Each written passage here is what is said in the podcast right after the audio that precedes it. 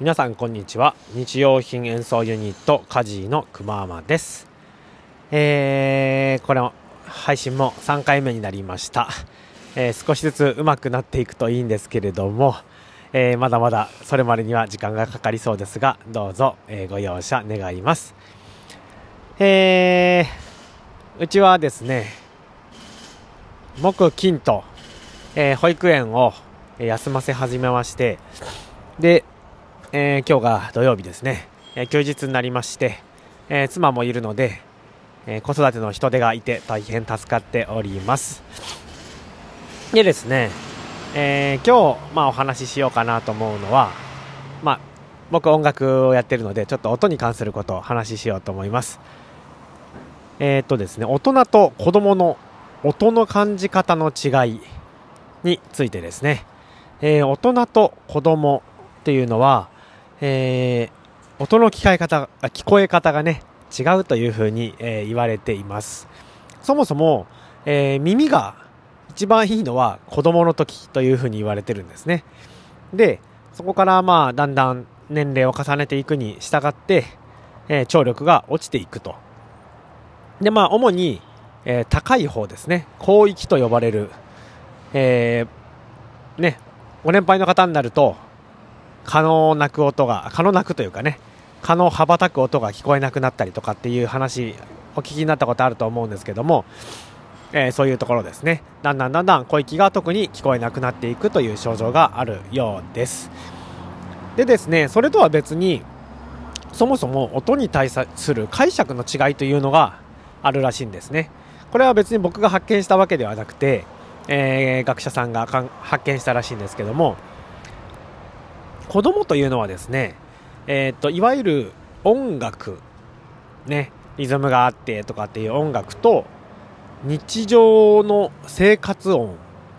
の区別がないそうなんですよね。これはまあ考えてみれば当たり前のことで、えー、生まれたばっかりの子供にとってはその音が果たして楽しませるための音楽なのか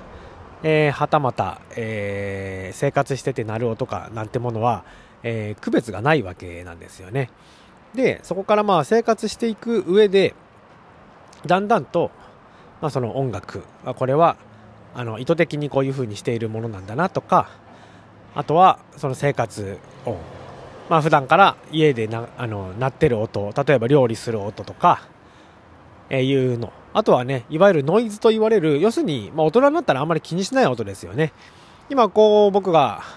今、外で撮ってるんですけども、えー、横に車が通ってて、で、まあ、風が吹いてて、えー、今はないですけども、飛行機が飛んでてとか、鳥の音がないあ、鳥がね、鳴いてる音がするとか、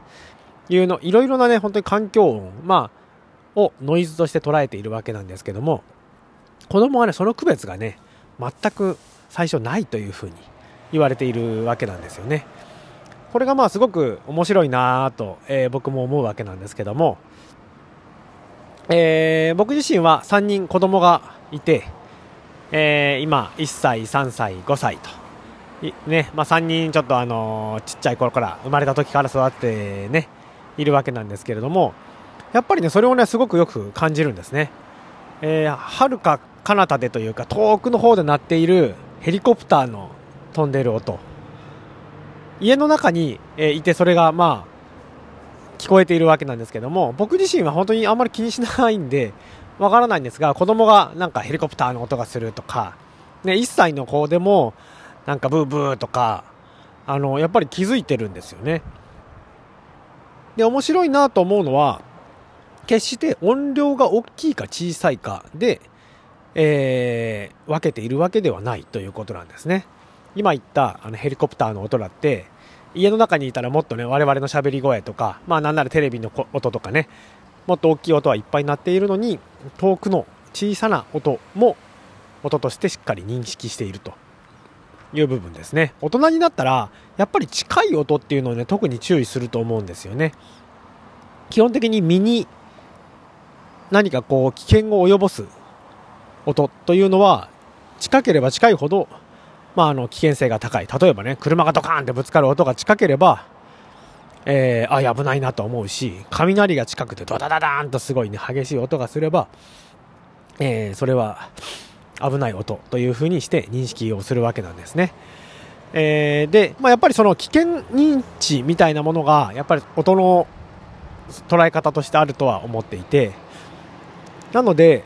そのまあ何が危険かみたいな部分を特に大人になると、よりこう、ある意味では敏感になり、ある意味では、えー、気にしなくなると。で、これは、あの結構自分の職業とかによってもあの変わってくるっていうのが面白いですよね。やっぱりみんなそれぞれの生活があって、まあ、僕の場合は妻が、えー、看護師なんですけども、妻はですね、あの、救急車の音にものすごい敏感なんですよね。車で走ってても、あの、救急車の音がすると、あ、鳴ってるみたいなことを言うので、本当にあの、聞こえ方というのは人それぞれだなというふうに思うわけなんですけれども、そういったふうにですね、え、ー、とまあ、今、まあ私のようにというか、ご自宅でね、子供と一緒にいる時間が長い方というのも多いと思います。でまあこれはまあ逆に言うといい機会というか、えー、子供たちが普段どんな感じで音を聞いてるのかなとかっていうのを気にしながら生活するっていうのも、またちょっと自分のね、改めてこう世界を感じるきっかけになるというか音を楽しむということにつながるんじゃないかなと思います、えー、なかなか、えー、厳しいね状況で先には答えがね見えてこない感じではありますけれども少しでもその中で楽しみみたいなものを見つけて、えー、自分もいけたらいいなというふうに、え思っております皆さんも、え音楽でもいいですしもちろん絵描いたりとかね、え楽しくえ、過ごしていただけたら嬉しいなと思います。はい。というわけで、えー、ま、今日のお話でした。またお会いしましょう。バイバイ。